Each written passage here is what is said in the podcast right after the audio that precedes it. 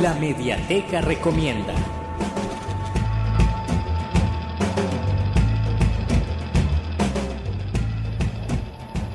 En la Mediateca Recomienda esta semana traigo el libro Me llamo Rigoberta Menchú y así me nació la conciencia. Es un libro ganador del premio Casa de Américas en 1983 y es un libro de Elizabeth Burgos que relata la vida de la maya Piché Rigoberta Menchú Tum, quien eh, sabemos que fue premio eh, Nobel por la Paz. Pertenece este libro al género del testimonio cuyo objetivo fue la denuncia de los maltratos y atrocidades a los que están sometidos los indígenas guatemaltecos.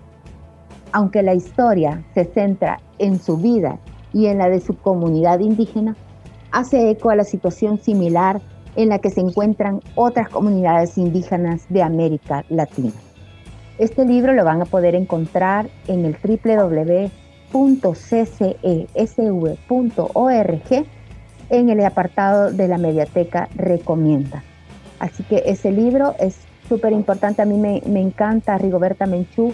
Eh, ella también es escritora y tiene un libro infantil que también se lo voy a recomendar, que se llama Una niña de Chimel, para que podamos conocer un poco más sobre esta ganadora del premio, del premio Nobel por la Paz.